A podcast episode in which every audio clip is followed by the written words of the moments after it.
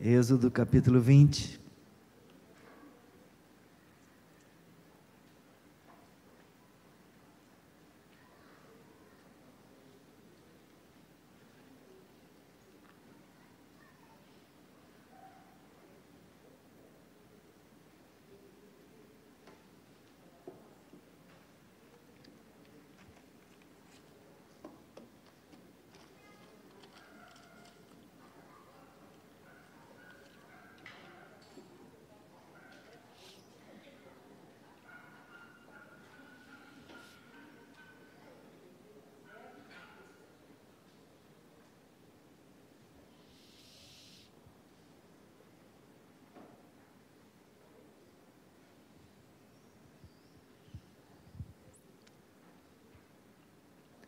Um a dezessete.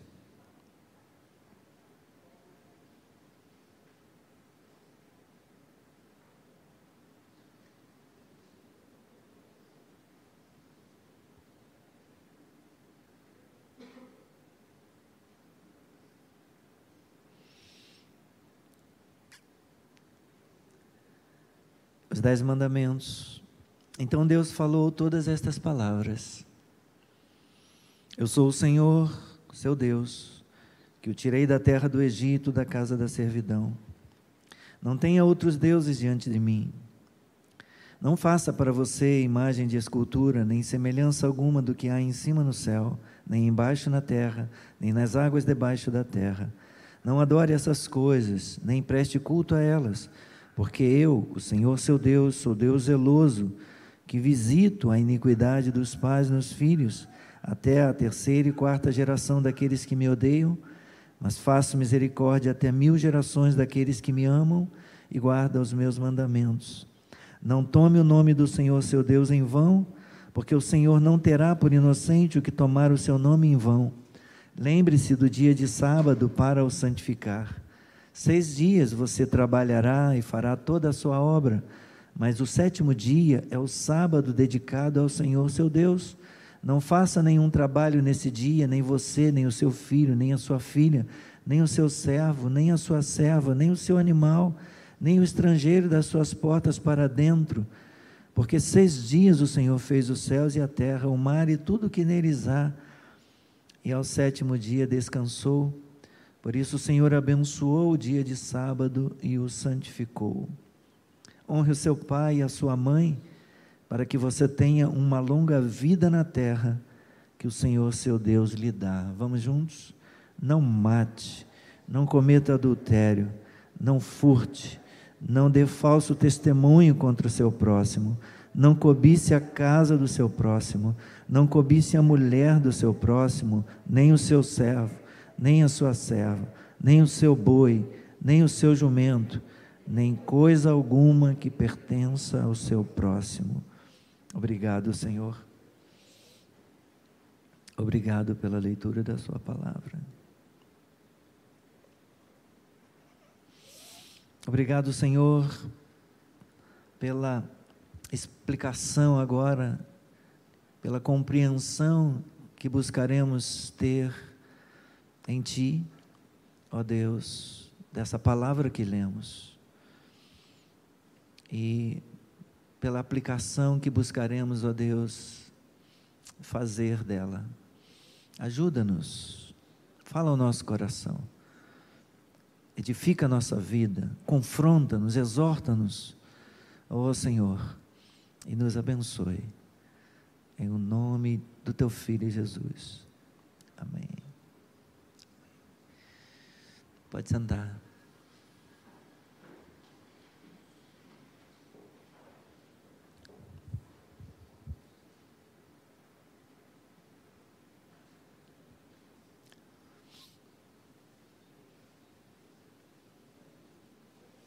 Depois do povo ouvir as palavras ditas pelo Senhor, porque o próprio Deus veio falar com o povo que se encontrava ao pé do monte, o povo tremeu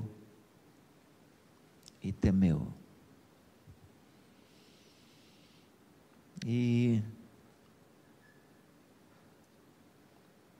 e o povo ficou distante, cheio de temor e tremor. E o texto, a narrativa mostra para nós a necessidade de um mediador. Interessante isso. O povo ouve a palavra de Deus, o povo aprende sobre os mandamentos de Deus, sobre a lei de Deus. E logo em seguida, cheio de temor e tremor, eles pedem um mediador para ajudá-los. Estamos trazendo hoje, queridos, a quarta mensagem de uma série sobre os Dez Mandamentos. Nós somos criados para glorificar a Deus, o Criador de todas as coisas. Fomos criados por Deus para glorificá-lo com a nossa vida. Mas de que maneira, como nós podemos glorificar a Deus durante a nossa vida. Glorificamos a Deus quando encontramos prazer nele. Glorificamos a Deus quando o amamos. Glorificamos a Deus quando devotamos, quando colocamos a nossa confiança nele. Glorificamos a Deus obedecendo a sua vontade, os seus mandamentos e a sua lei. Veja o que diz a Escritura um pouco à frente em Deuteronômio, no capítulo 11. Deuteronômio 11 e no versículo 1.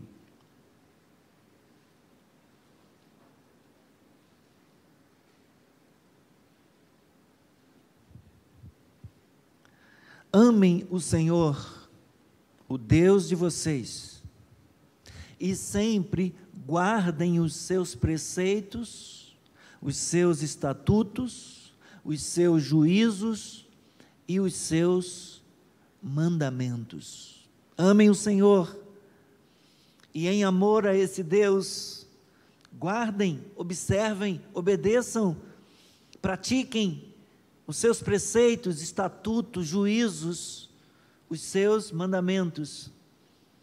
Guarde a sua palavra, guarde a sua lei. Nós glorificamos a Deus quando fazemos o que ele disse e quando quando cremos no que ele disse. Brian Chappell disse que se considerarmos o que significa glorificar a Deus, ao fazermos o que ele disse, temos de lembrar o que ele afirmou ser o principal mandamento: que o amássemos sobre todas as coisas e que caminhássemos com ele todo o caminho. Afinal, o Senhor Jesus disse: Ame a mim de todo o coração, toda a tua alma, toda a tua mente e força. Este é o primeiro e maior mandamento, o primeiro e grande mandamento.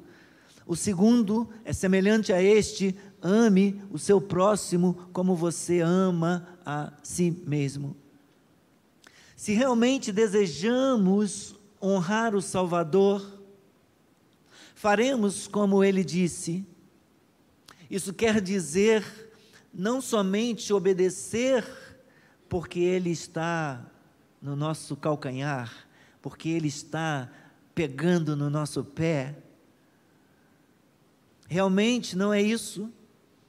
É compreender quão grande é o seu amor por nós, ao ponto de, por amor a Ele, querermos andar na Sua presença, querermos viver para Ele, andar com Ele, amando-o responsivamente esse entendimento começa quando dizemos: eu entendo o que ele, entendo que ele nos amou tanto que o meu coração responde em amor por ele. A lei de Deus requer obediência pessoal, perfeita e perpétua, todos os dias da nossa vida até o fim. Requer que amemos a Deus de todo o coração, alma, mente e força, que amemos o próximo como a nós mesmos. O que Deus proíbe nunca deve ser feito. E o que Deus ordena, que sempre seja feito. Por isso temos aprendido e afirmado que obedecer é um ato de amor. Obedecer é um ato de amor. Bem, queridos, já consideramos os cinco primeiros mandamentos. O primeiro é: não tenha outros deuses diante de mim. O segundo, não faça para você imagem de escultura de coisa nenhuma. Não adore, nem preste culto a elas. Não tome o nome do Senhor seu Deus em vão. É o terceiro. Lembre-se do dia de sábado para o santificar. Trabalhe seis dias Dedique um dia para Deus. Um dia é para a sua saúde, é para o seu descanso e é também para o seu culto, porque a sua saúde depende também do tempo que você dedica para mim. É como se Deus estivesse dizendo isso. Eu dei, criei sete dias, dei seis para você trabalhar e um vai servir para você repousar e para você me buscar. Tenha tempo tenha tempo para mim. O quinto, honre o seu pai e sua mãe, coincidiu do domingo do Dia dos Pais, foi sobre esse que nós falamos no domingo passado. João Calvino disse que o coração do homem é uma fábrica de ídolos. Nós temos a inclinação, nós temos a tendência de querer fabricar ídolos. E o fazemos com com certa facilidade. Existe a possibilidade real de substituirmos Cristo em nosso coração por coisas. Gente se apega com muita facilidade a coisas, por pessoas, por ideologias, pelo trabalho, pelo prazer. essa a possibilidade de colocarmos algumas dessas coisas no nosso coração, de darmos a ela um lugar que, elas não merecem, é real, até por nós mesmos. Até o nosso próprio eu pode se tornar um ídolo que adoramos. O imaginário popular, o consciente coletivo diz: ame-se mais. Afinal de contas, você trabalha tanto, você merece. Ame-se mais. Ame-se mais, muitas vezes, pode, pode estar carregada de, de egoísmo. Pode, nem sempre é, nem sempre está, mas pode estar, se não, se não tomarmos cuidado. Ame-se mais, essa expressão, esse conceito pode estar carregado de egoísmo, de ganância e de pecado. Egoísmo quando nós só pensamos em nós e ignoramos o próximo. Ganância por querer tudo para nós e nada para os outros e pecado, porque em nenhum lugar da Bíblia nós somos ensinados a ter, a alimentar, a nutrir esse tipo de amor próprio, tipo eu me basto, eu sou tudo para mim e tudo para mim, eu sou o centro das atenções, eu sou o centro do mundo. A Bíblia, em lugar algum, alimenta, fomenta esse tipo de amor. Pelo contrário, nós somos ensinados na Bíblia a negar o nosso eu. A Bíblia nos, nos encoraja à negação. Quem quiser vir após mim, faça o quê? Negue-se a si mesmo. é paradoxo, é paradoxal, é confrontador, é extremamente difícil fazer isto, negar a nós mesmos, porque afinal de contas nós também temos que cuidar de nós mesmos, não é verdade? Nós temos que cuidar da gente e algum amor próprio a gente precisa ter, mas temos que tomar muito cuidado para não nos amarmos mais do que a Deus e do que os outros. Para não virarmos um ídolo e adorarmos a nós mesmos. Porque Deus não tolerará nenhuma rivalidade, nem mesmo com o nosso eu. Jesus resumiu os mandamentos em amar. Amar a Deus sobre todas as coisas e amar ao próximo, sem esquecer de se amar. Mas não podemos nos amar mais do que a Deus, nem mais do que o próximo. Hoje vamos falar do sexto mandamento: não mate. Versículo de número 13. Vivemos em uma sociedade hipócrita que, embora criminalize o homicídio, defende a legalização do infanticídio, a legalização do aborto. A França, essa semana, aprovou a liberação, a legalização, é, a, a liberação da prática do aborto para gestantes com até nove meses de gestação. Até momentos antes do parto, os pais podem decidir interromper a gravidez.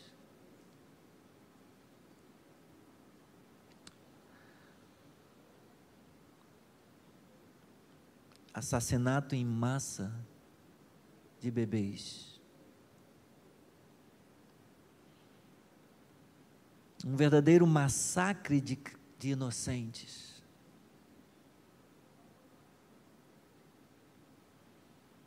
e temos estatutos e disciplinamos pessoas por abandono de vulneráveis. Mas o feto não é vulnerável? Não é indefeso? Que chance de defesa ele tem?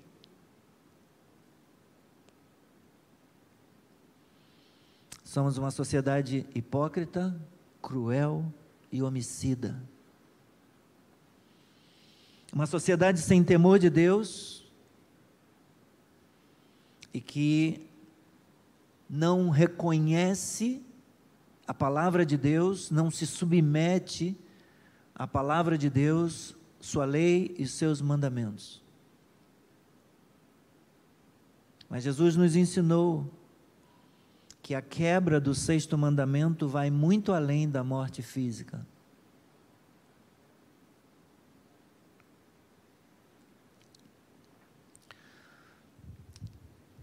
abrir um parêntese aqui para para uma lembrar uma imagem com você. Todo mundo lembra, todo mundo se lembra, já assistiu Jogos Olímpicos, Olimpíadas, Pan-Americanos e tal, se lembra? Lembra de uma modalidade que tem salto, é, salto com vara? A pessoa usa uma vara flexível, né, que ela corre uma determinada distância, coloca a, a vara no chão e essa vara forma uma alavanca e joga a pessoa mais distante. É, nós tivemos aí, eu acho que a última atleta brasileira mais conhecida se chamava Fabiana Murer e uma das uma das adversárias mais ferrenhas dela era uma atleta russa chamada Helena Izibaeva, lembra? Então, os atletas vão saltando até atingir uma determinada marca, e à medida que todos vão alcançando aquela marca, o padrão de medida vai aumentando até que somente um consiga atingir a marca. Foi exatamente isso que aconteceu com os mandamentos. Como Jesus Cristo foi o único ser humano nesse mundo capaz de atingir o padrão de medida exigido por Deus. Ele elevou a medida dos mandamentos ao nível mais alto.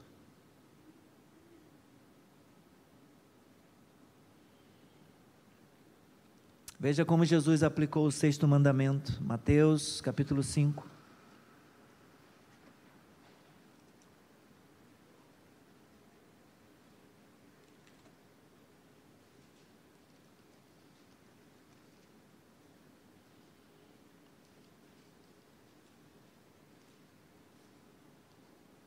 Versículos 21 e 22. Os fariseus diziam: Nós não matamos ninguém. Estamos bem? Estamos bem na fita? Nunca ferimos, nunca, nunca atentamos com uma arma contra ninguém. Jesus disse: Vocês ouviram o que foi dito aos antigos? Não mate. Ele está citando o Êxodo 20, 13, Deuteronômio 5, 17. E ainda, quem matar estará sujeito a julgamento. Eu, porém, lhes digo que todo aquele que se irar contra o seu irmão estará sujeito a julgamento. E quem insultar o seu irmão estará sujeito a julgamento do tribunal. E quem o chamar de tolo, raca, menos que gente, menos que uma pessoa, estará sujeita ao inferno de fogo.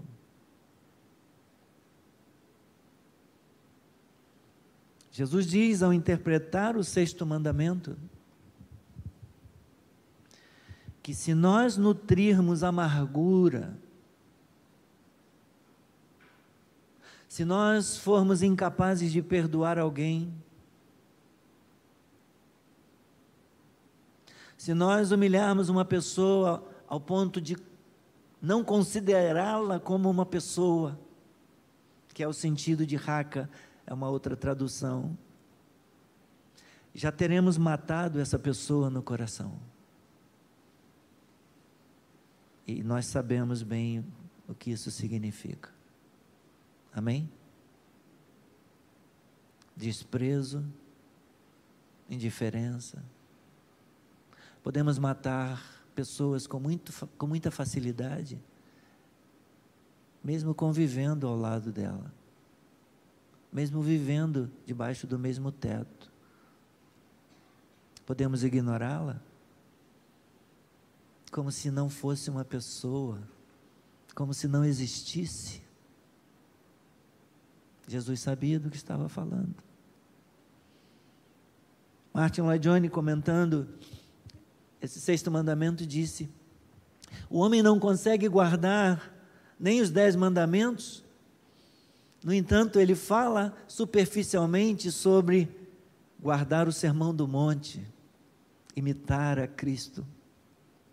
Se um homem não consegue guardar os dez mandamentos, como os entendemos, que esperança terá de guardá-los conforme interpretados pelo Senhor Jesus Cristo? Era esse o problema dos fariseus, que o odiaram tanto que acabaram por crucificá-lo. Pensavam estar guardando os dez mandamentos e a lei moral. Nosso Senhor os convenceu e os condenou pelo fato de que eles não o faziam, que diziam jamais ter matado. Espera aí, disse o Senhor, se você diz ao seu irmão, você é um tolo, já é culpado de matar. Matar não é só matar fisicamente. Matar também significa amargura e ódio no coração.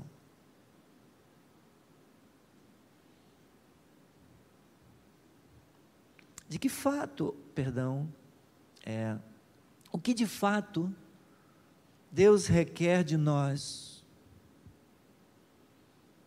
com relação ao sexto mandamento. Ele requer de nós muito mais do que não matarmos alguma pessoa. Ele exige de nós que não firamos,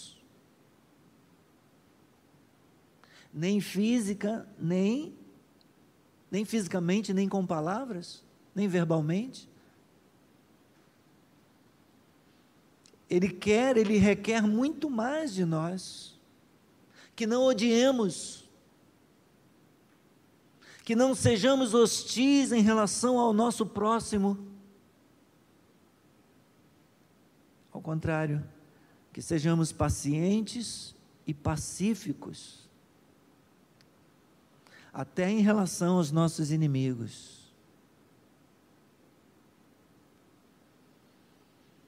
Martinho Lutero disse que sempre que há uma proibição negativa nos Dez Mandamentos, uma implicação positiva se apresenta, se assume, se assume uma implicação positiva também.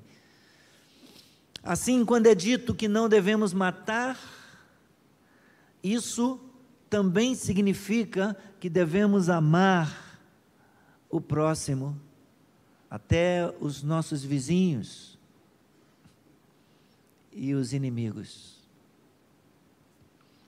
Mas aquele vizinho que bota música alta, quando eu quero descansar, e aquele que bota a narração do gol do time dele quando faz gol contra o meu time. e eu fico furioso também. O apóstolo Paulo escrevendo aos Romanos, capítulo 13, versículos 8 e 9, falando sobre o amor ao próximo como cumprimento da lei. Se você quiser abrir, pode abrir. Romanos 13, versículos 8 e 9, Paulo diz: Não fiquem devendo nada a ninguém. É um versículo conhecido da gente, que a gente tem de cor. Exceto o quê? exceto o amor. A ninguém deveis coisa alguma, diz a outra tradução, exceto o amor com que deveis amar uns aos outros. Não fiquem devendo nada a ninguém, é a tradução que nós usamos hoje, a NAA, exceto o amor de uns para com os outros. Pois quem ama o próximo cumpre a lei. Pois estes mandamentos: não cometa adultério, não mate, não furte, não cobice e qualquer outro mandamento que houver, todos se resumem nesta palavra: ame o seu próximo como você ama a si mesmo.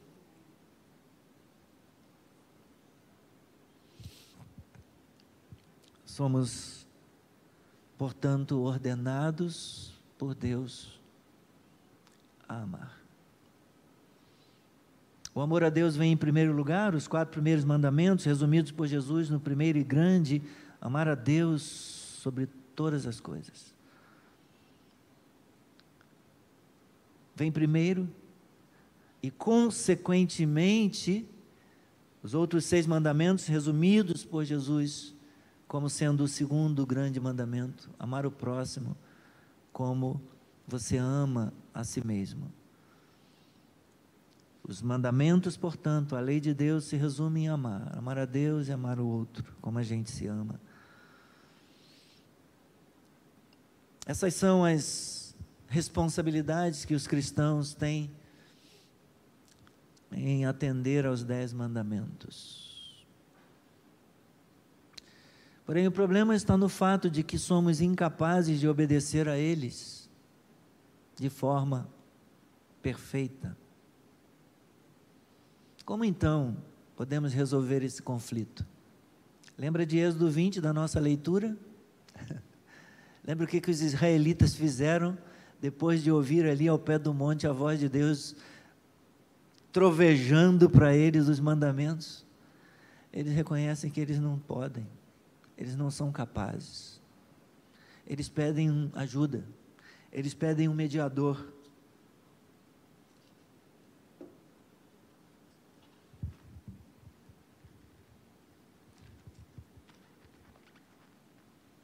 Todo o povo presenciou os trovões, os relâmpagos, o som da trombeta, o monte fumegante.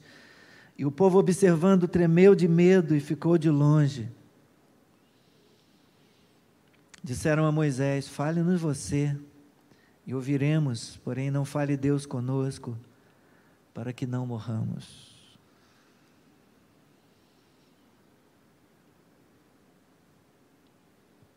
Moisés respondeu ao povo: Não tenham medo.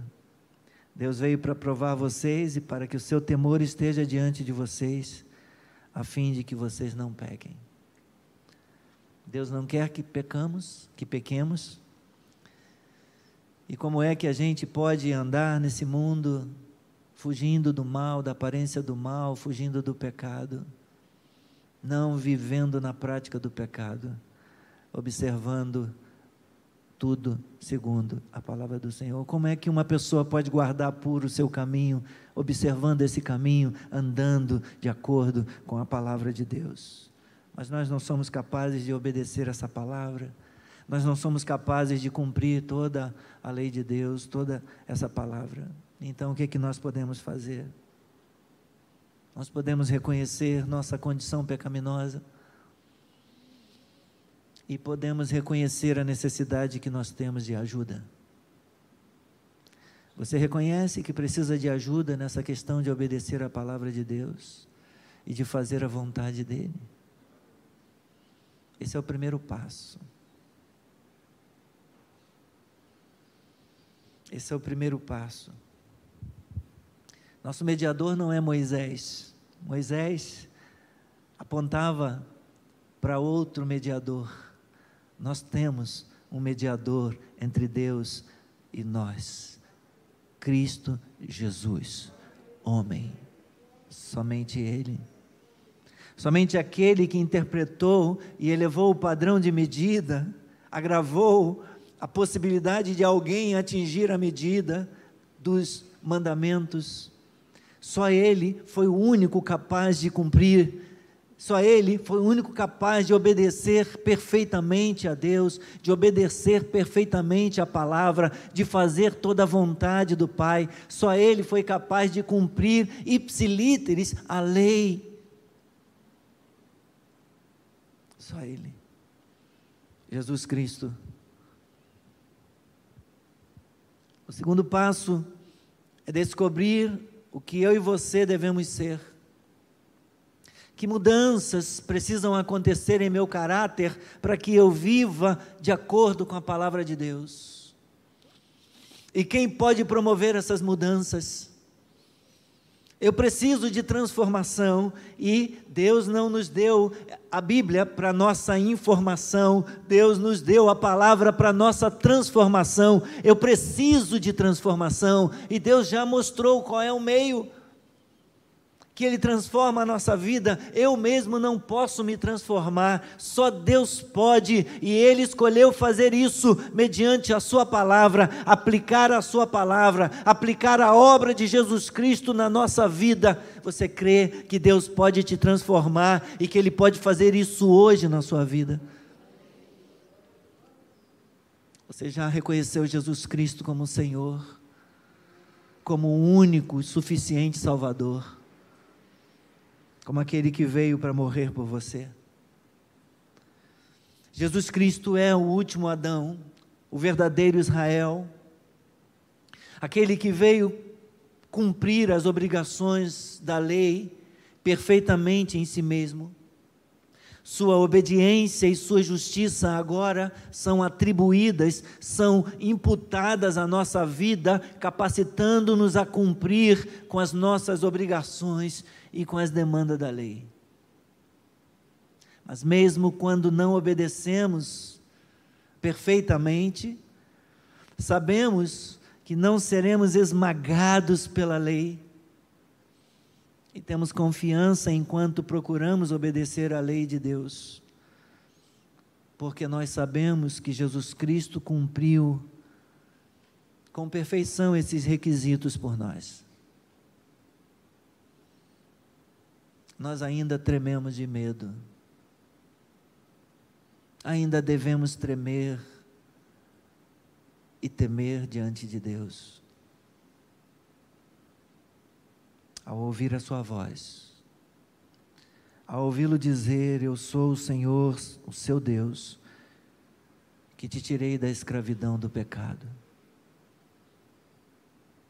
Não tenha outros deuses diante de mim.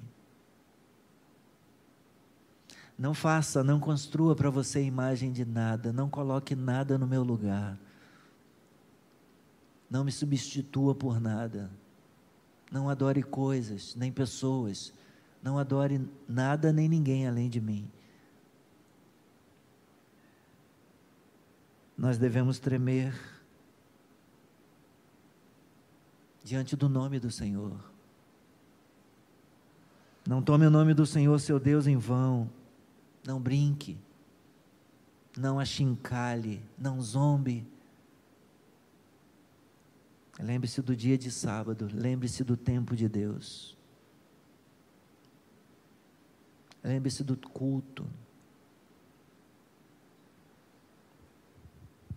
Honra seu pai e a sua mãe. Não mate. Não cometa adultério, não furte. Não invente coisas dos outros.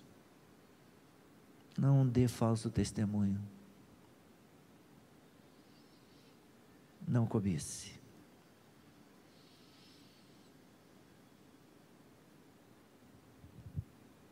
Mas nós podemos viver, embora devamos temer e tremer diante de Deus e diante da Sua palavra. Nós podemos viver sem medo de sermos rejeitados por Deus. Por causa da nossa desobediência ou por falta de obediência perfeita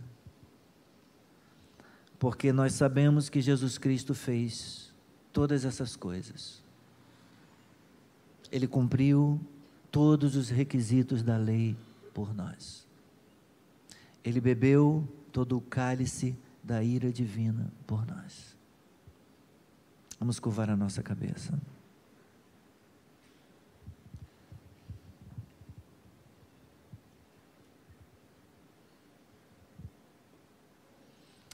Senhor, ensina-nos nesta manhã a te amar.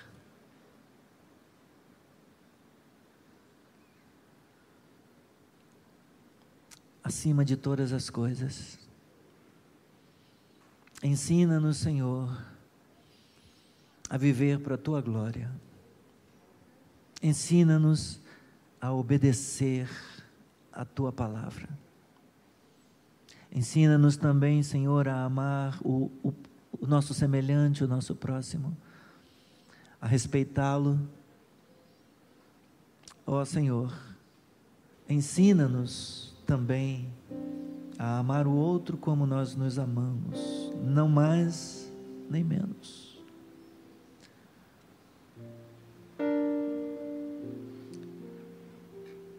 Ensina-nos a guardar o nosso coração de modo a nos devotarmos a Ti.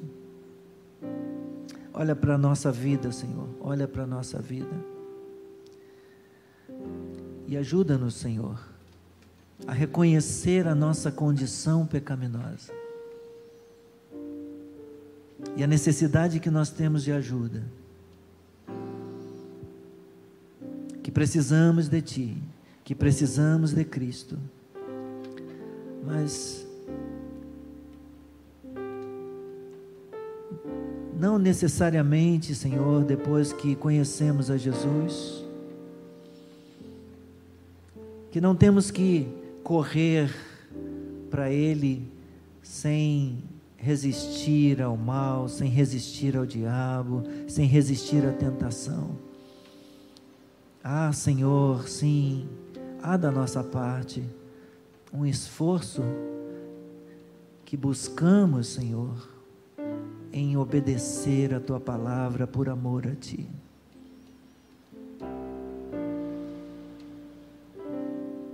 Mas se porventura falharmos, se fracassarmos, sabemos que podemos contar com o teu auxílio. Que o Senhor vem e luta por nós. Que o Senhor vem e nos ajuda. Oh Deus, segura, Senhor, na nossa mão, Pai, nesta manhã. E traz sabedoria, e traz graça, e Senhor, força também, ânimo, encorajamento, em o nome de Jesus. Perdoa o nosso pecado, Senhor. Purifica-nos nesta manhã, edifica a nossa vida e ajuda-nos, transforma o nosso caráter, Senhor, para que não continuemos andando na prática do pecado, para que não vivamos como escravos do pecado. Ó oh, Senhor, nós te pedimos, liberta-nos do peso, da culpa, da condenação, liberta-nos, Senhor, da tentação e ajuda-nos a viver uma vida transformada em novidade de vida para a tua glória, em nome de Jesus. Amém. Glória a Deus. Vamos ficar de pé.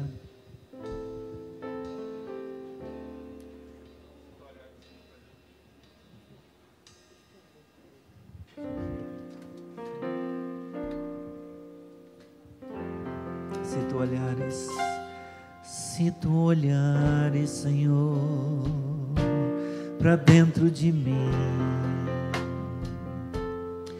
nada encontrarás de bom.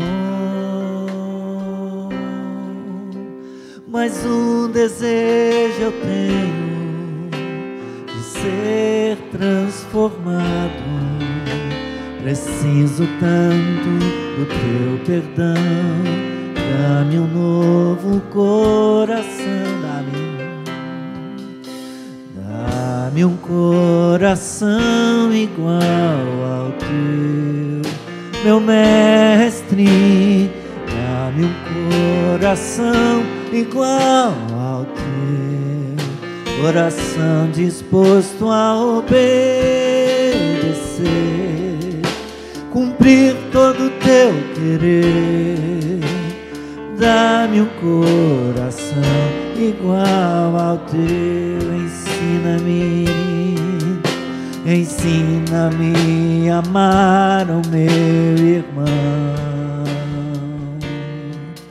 a olhar com teus olhos, perdoar com teu perdão, enche-me com teu espírito, endireita os meus caminhos, ó Deus dá-me um novo coração. Enche-me com teu espírito, endireita os meus caminhos. Ó Deus, dá-me um novo coração. Coração igual ao teu meu mestre, dá-me um coração igual ao teu, coração disposto a obedecer, cumprir todo o teu querer. Dá-me um coração igual coração disposto a obedecer cumprir todo o teu querer. Dá-me um coração igual ao teu.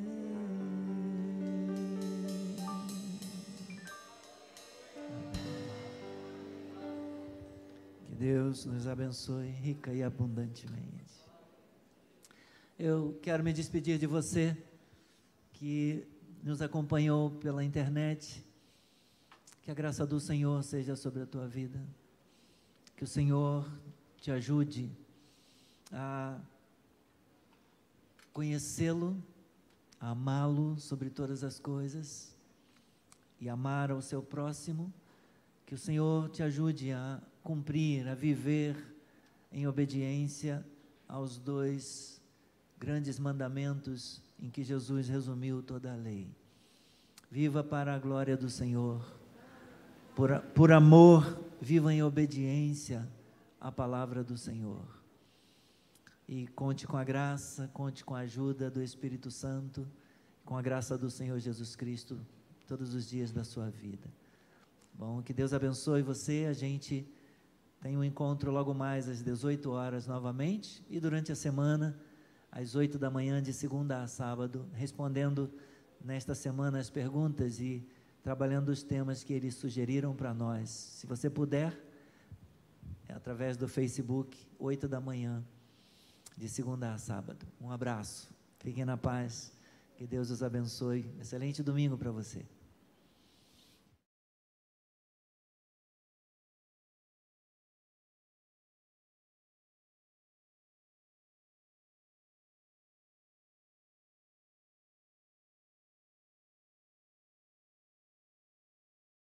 Permaneça aqui nesse, nessa fileira